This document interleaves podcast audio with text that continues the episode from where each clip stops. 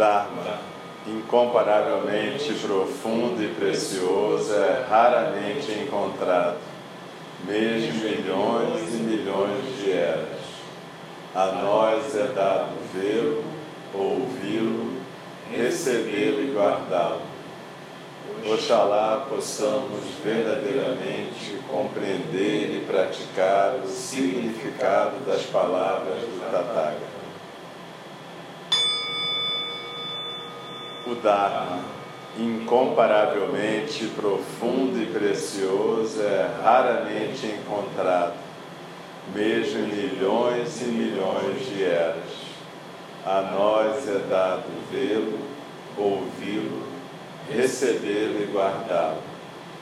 Oxalá possamos verdadeiramente compreender e praticar o significado das palavras do Tathagata.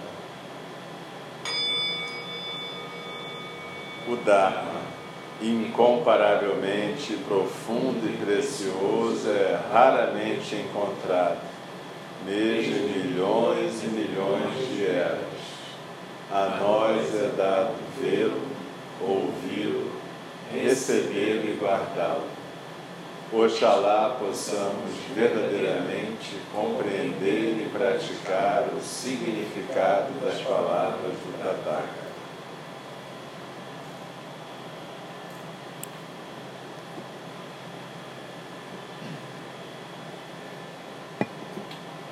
Então, a gente vai continuar o estudo correspondente ao módulo 3 do nosso curso de introdução ao Dharma do Buda Shakyamuni. A gente está estudando nesse módulo 3 o Shobogenzo e alguns comentários sobre o Shobogenzo.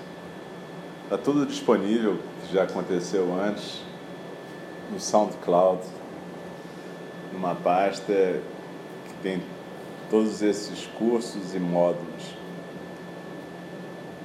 Então hoje a gente vai continuar estudando o capítulo, às vezes em algumas edições é o 45, outras é 46 do Shobogenzo, que fala sobre quatro modos de orientação de um Bodhisattva, ou seja, quatro formas que o Bodhisattva tem de existir nesse mundo. E a gente está usando o livro do Dainin Katagiri Hiroshi, Retornando ao Silêncio, com um comentário dele sobre esse capítulo para a gente ir estudando esse tema. Então, normalmente, quando a gente está numa fala do Dharma, a gente tenta ficar em zazen. A gente procura focar na postura, na respiração, não ficar preocupado necessariamente em conversar com a palestra na cabeça. Simplesmente deixa aquilo tudo fluir como a respiração está fluindo. Simplesmente existe no zazen e deixa as coisas irem fluindo. Então vocês podem ficar com os olhos fechados, o qual vai acender a luz.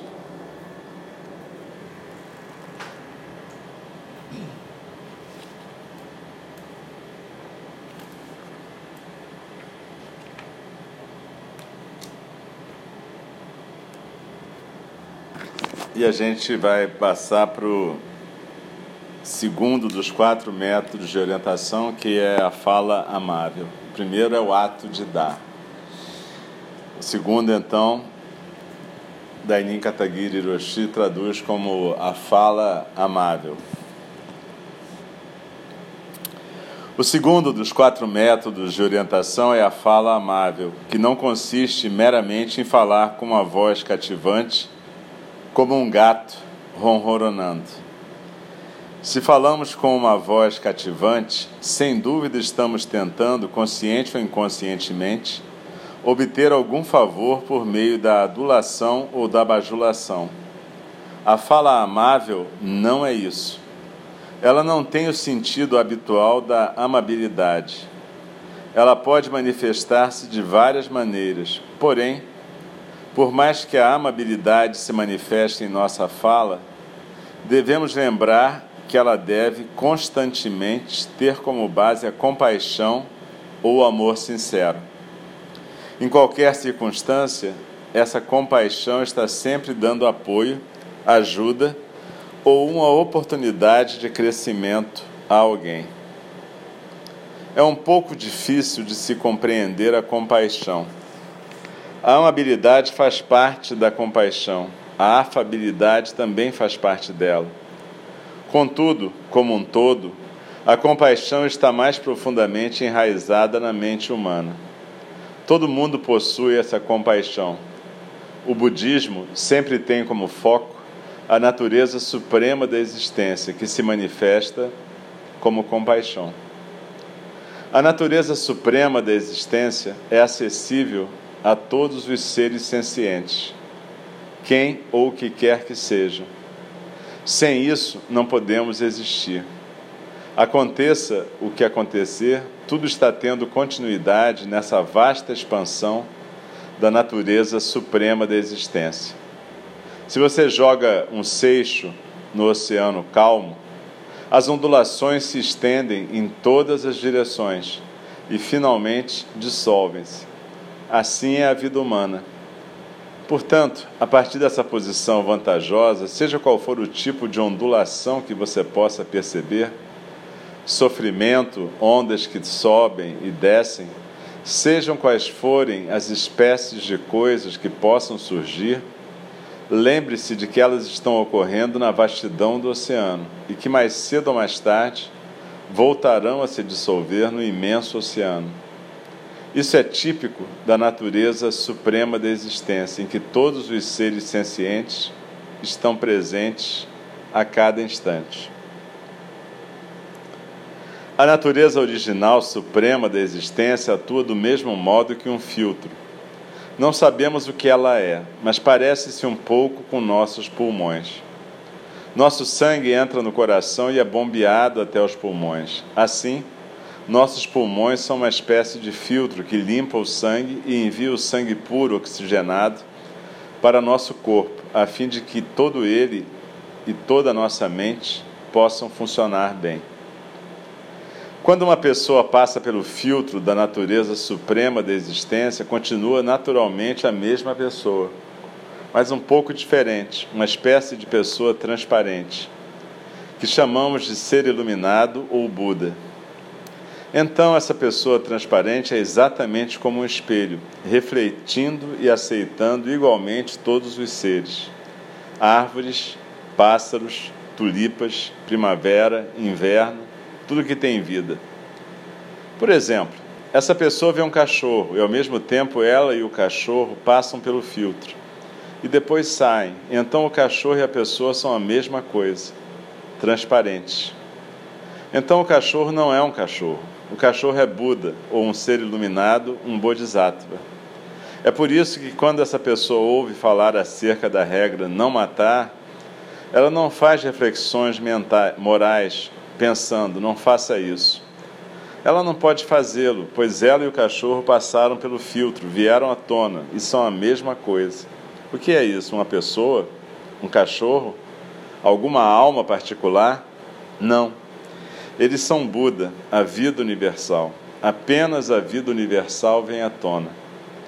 Essa vida universal é precisamente nossa vida e a vida do cachorro. Portanto, ela é, na verdade, ao mesmo tempo, a mesma vida. Não podemos fazer mal ao cachorro, mesmo na hipótese de desconhecermos a regra não matar. Não podemos fazê-lo. Assim, a pessoa passa pelo filtro e sai dele, e essa pessoa não é a mesma. Ainda assim, essa pessoa deve estar viva como um ser humano. Isto é, esse ser iluminado deve, ao mesmo tempo, estar no mundo humano. Todas as coisas sempre estão simultaneamente prosseguindo em círculos como esse. É típico dos seres humanos ter uma mente que procura a verdade. Se a conhecemos ou não, não nos importa. Já temos essa mente. Ela passa pelo filtro. Essa é a prática. Ela passa pelo filtro e depois sai. Isso é iluminação. Essa pessoa iluminada não pode permanecer na iluminação e retornar novamente à forma do ser humano. Isso se chama nirvana. Portanto, a mente ativa, a prática, a iluminação e o nirvana têm sempre esse tipo de continuidade, assim como a circulação do nosso sangue. Essa é a nossa prática.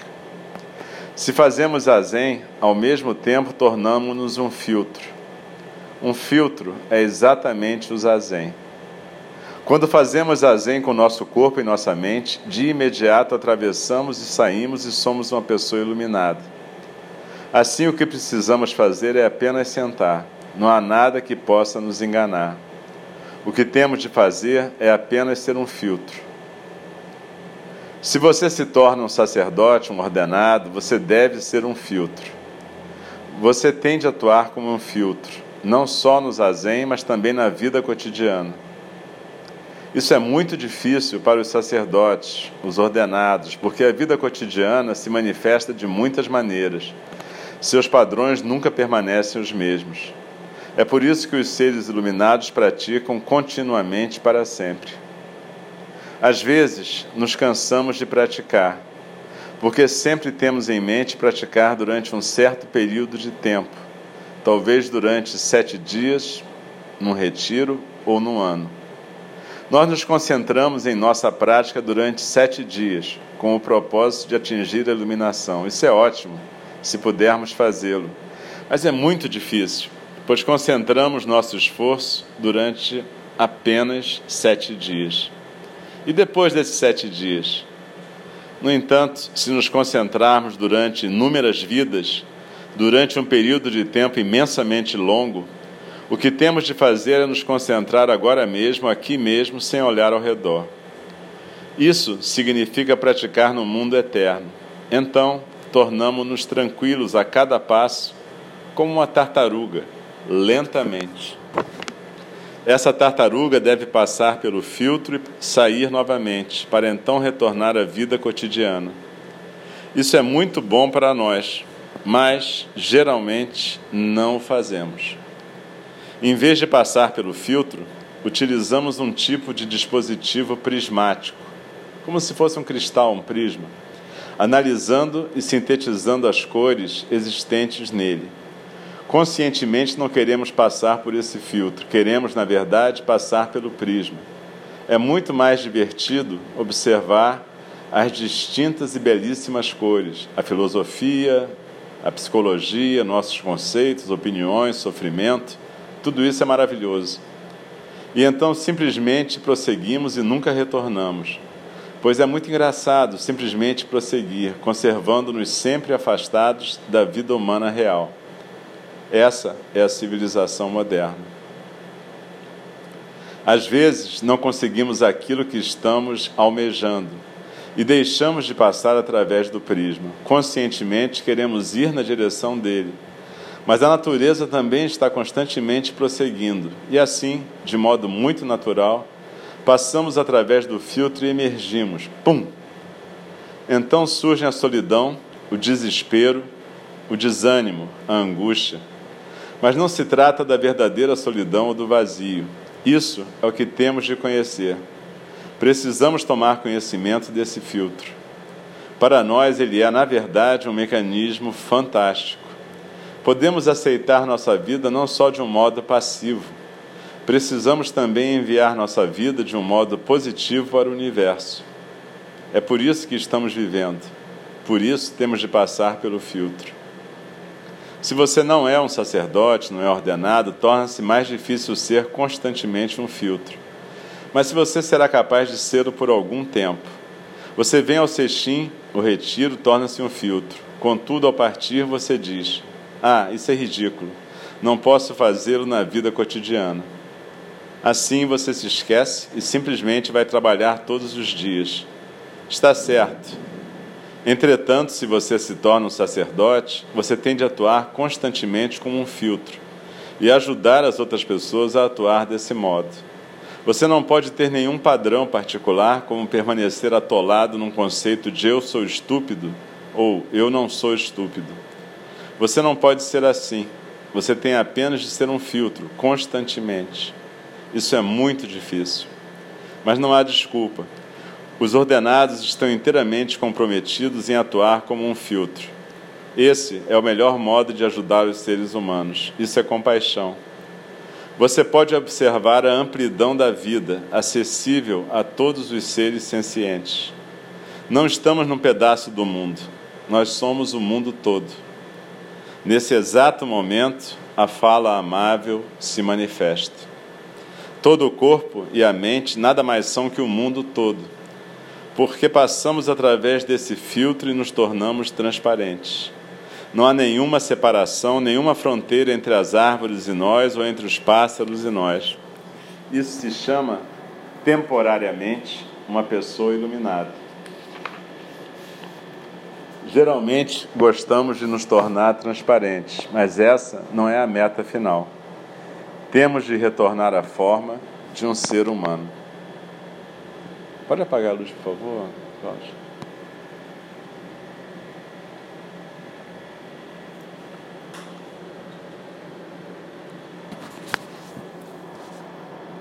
Aqui Dainin Katagiri Roshi está comentando esse trecho da fala amável que está no Shobogenzo, de Dogen Zenji. Mas ele fala aqui de alguma coisa que Dogen Zenji também falou em outros textos, como Uji, vida e morte. Ou Shoji, na verdade. Uji é outra coisa. Uji é ser tempo, mas Shoji é vida, morte. E nesse vida e morte, ou vida-morte, Dogen Zenji fala que a vida é uma coisa em si e a morte é uma coisa em si. Uma não se transforma na outra.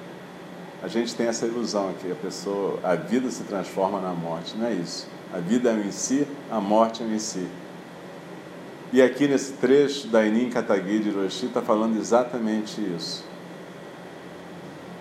Se você joga uma pedra num lago, no oceano, você vai ver um monte de ondas se afastando do ponto onde a pedra bateu.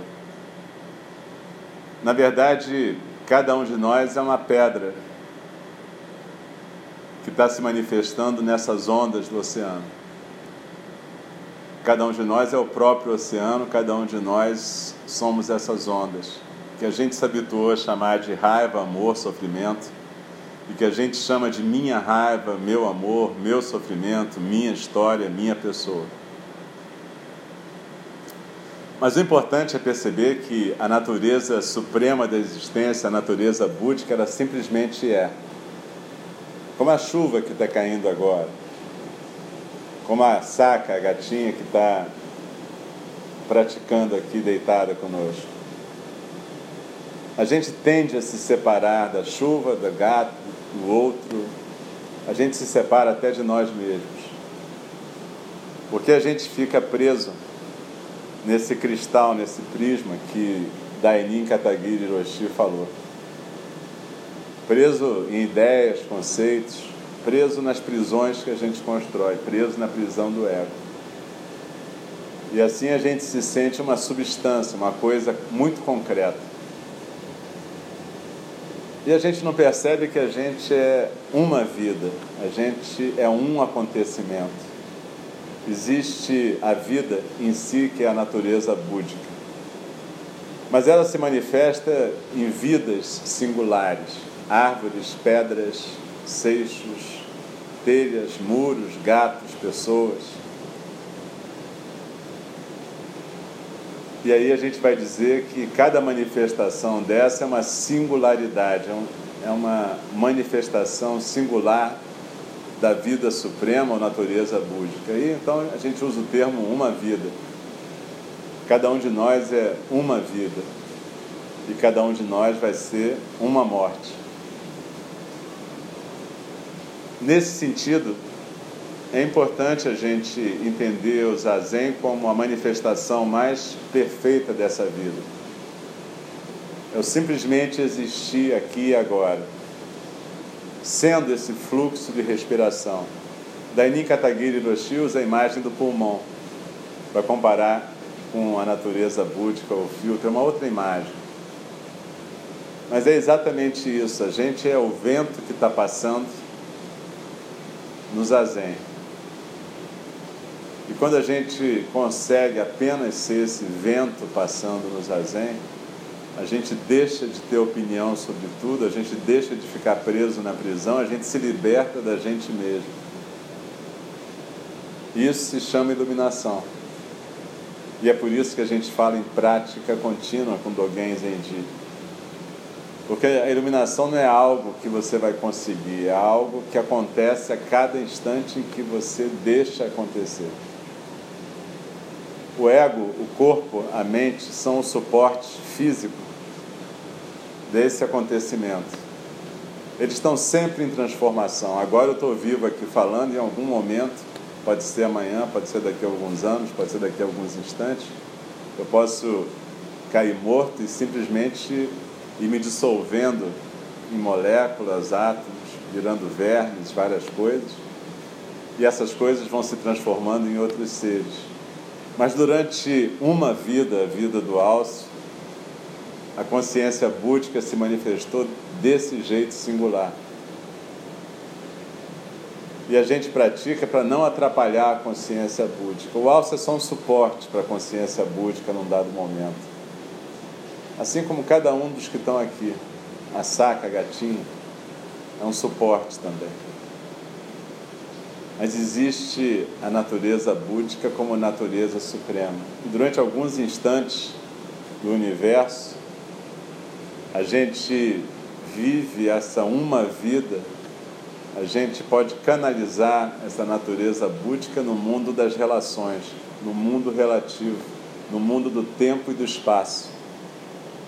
É uma oportunidade única, por isso que o Buda chamava isso de preciosa vida humana. Porque era a possibilidade dessa vida, natureza suprema, se manifestar e se reconhecer enquanto uma vida. A gente fica procurando a ideia de um paraíso, de um nirvana fora daqui. Como assim? Isso aqui já é o paraíso. Isso é a possibilidade que a natureza búdica tem de se conhecer enquanto movimento relativo, enquanto interação entre as coisas. Então a natureza búdica pode ser gato, Álcio, Roberto, Buda, chuva, comunidade, maconha, tiro, facada e bomba, morte, tudo isso é a natureza búdica. Mas quando a gente pratica, quando a gente deixa o zazen acontecer, a gente deixa essa natureza búdica filtrar a gente. Eu às vezes uso a expressão que quando isso acontece, a natureza búdica, na sua forma absoluta, deixa um perfume na gente deixa um perfume em cada uma vida, em cada singularidade que a gente está sendo. E aí então a gente entende que a gente tem que cuidar uns dos outros, mas entende com o coração, e isso vira cuidado amoroso, natural e espontâneo, derivado desse filtro que é a natureza búdica. Eu não preciso decidir que eu vou ser um cara legal eu vou deixar a natureza búdica fluir e aí eu vou cuidar da saca, eu vou cuidar do meu amigo, do meu inimigo, eu vou cuidar de mim para poder cuidar dos outros e eu vou me deixar ser cuidado também. Não tem nada esotérico ou misterioso demais no Zen. O problema é que é claro como água e difícil pra cacete. Porque quando a gente fica viciado no cristal, nesses inúmeros cristais que a gente usa para ficar olhando para a realidade, nesse caleidoscópio que a gente chama psicologia, filosofia, matemática, engenharia, política, a gente se vicia nisso como a gente se vicia em qualquer coisa. E fica difícil, como Dainin Kataguiri falou, a gente largar disso. Porque é tão engraçado, tão bacana, é tão bacana ter, ser cheio de opinião. É tão bacana eu querer descobrir a verdade, compartilhar a verdade, é tão difícil eu praticar o cuidado simplesmente. É muito mais fácil eu ficar empreendendo os ouvidos das pessoas do que eu cuidar das pessoas. É por isso que o Zen não é missionário, a gente não tem a ideia de ficar convertendo ninguém. Isso é o oposto do Zen. Quanto mais você pratica Zazen, em geral, você fica mais calado. Porque você descobre que ou você fica falando ou você faz o que tem que ser feito. Quem fica falando muito não faz o que tem que ser feito. E o que, é que tem que ser feito? O cuidado. O cuidado é a expressão da compaixão, que é a expressão da natureza suprema, é a expressão da natureza búdica. Então eu cuido quando eu estou varrendo, eu cuido quando eu estou cuidando da saca, eu cuido quando eu estou cuidando de mim.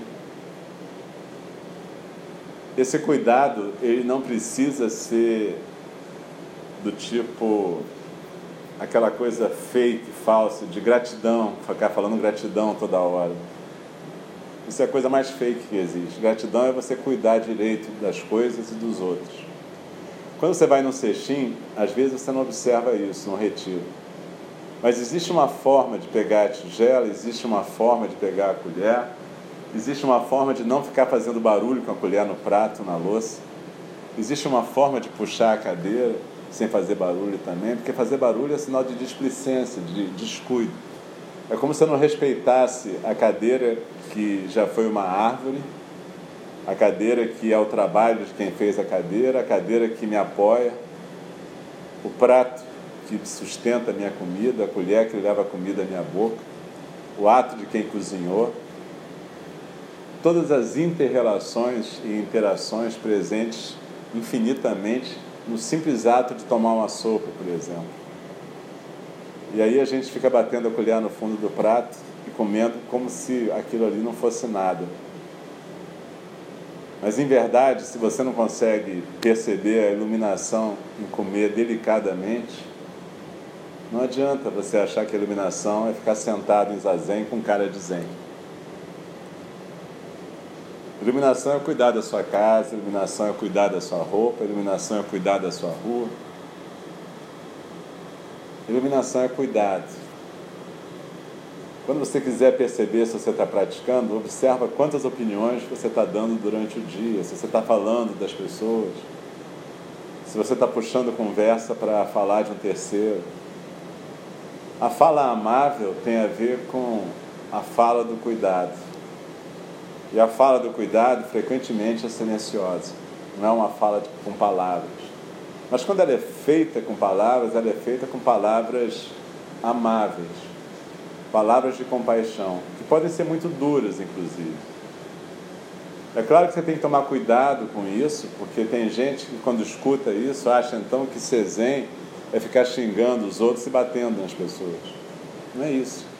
Às vezes você tem que ser duro para colocar um limite, porque a pessoa não está te ouvindo, ou está imersa numa prisão de tal forma que tem que levar uma sacudidela. Mas isso não é o habitual. O habitual é que as pessoas aprendam pelo exemplo. Então, uma pessoa que pratica, ela está sempre na prática contínua. É isso que um bodhisattva faz. É isso que um ordenado faz, um sacerdote faz. Sacerdote é o nome que a gente dá para um ordenado normalmente nas religiões ocidentais. Aqui a gente costuma se chamar de irmão em vez de monge, já que a gente não está no mosteiro.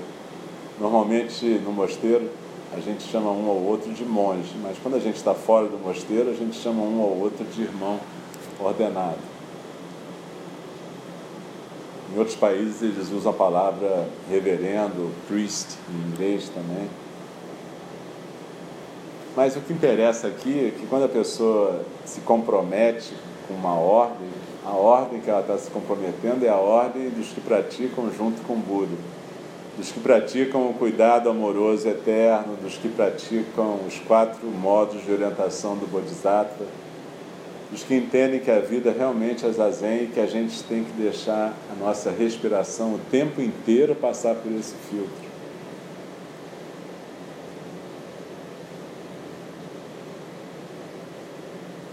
Então é claro que uma vez por semana eu falo e outros professores vêm aqui e falam, porque é necessário que a gente faça essa função de acender uma luz e mostrar um caminho. Mas isso não é o mais importante. Dependendo do coração do professor, pode até ser um exemplo de fala amável, ou não, depende de como a gente está. Mas o mais importante aqui nesse lugar é o zazen. O mais importante aqui nesse lugar é o zazen em movimento, o samu, o trabalho. Isso é que é o mais importante aqui. O mais importante aqui é cuidar dos cachorros e dos gatos, e de todos os seres que aparecem.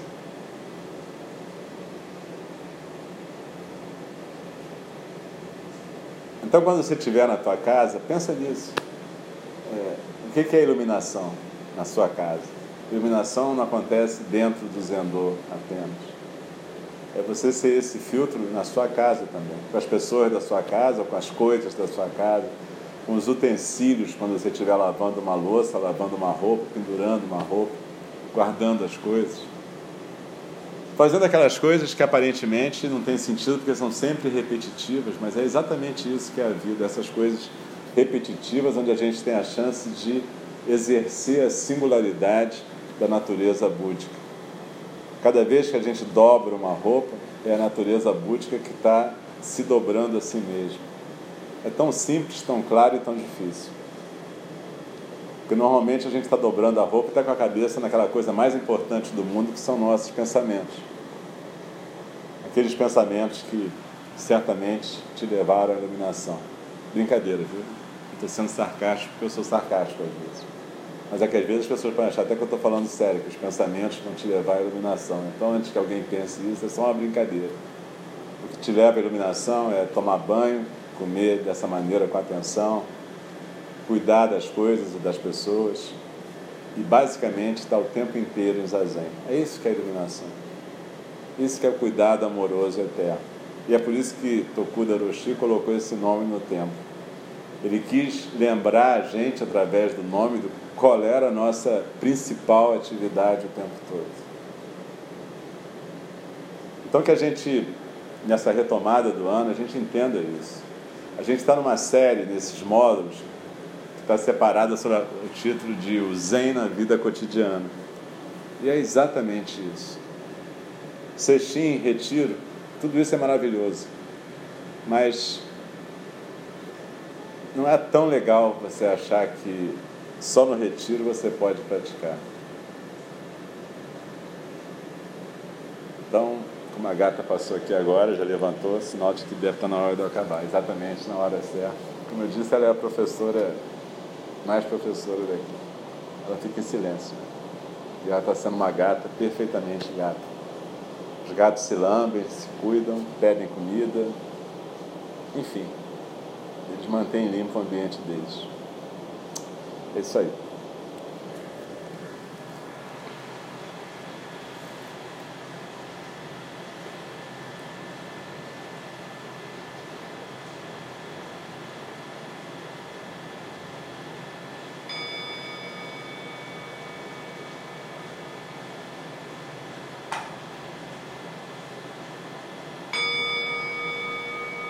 As criações são Faço voto de libertá-las. As ilusões são inexauríveis. Faço voto de transformá-las. A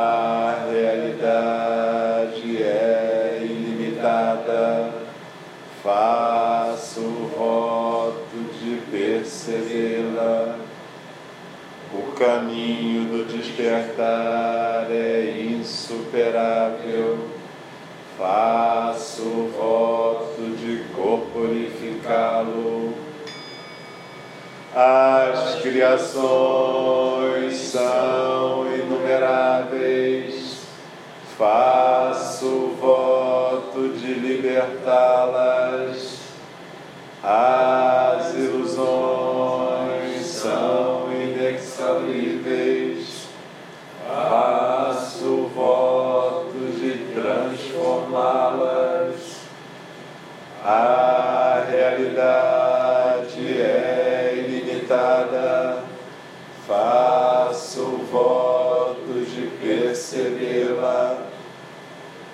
Caminho do despertar é insuperável.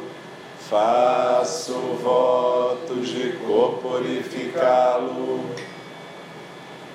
As criações são inumeráveis.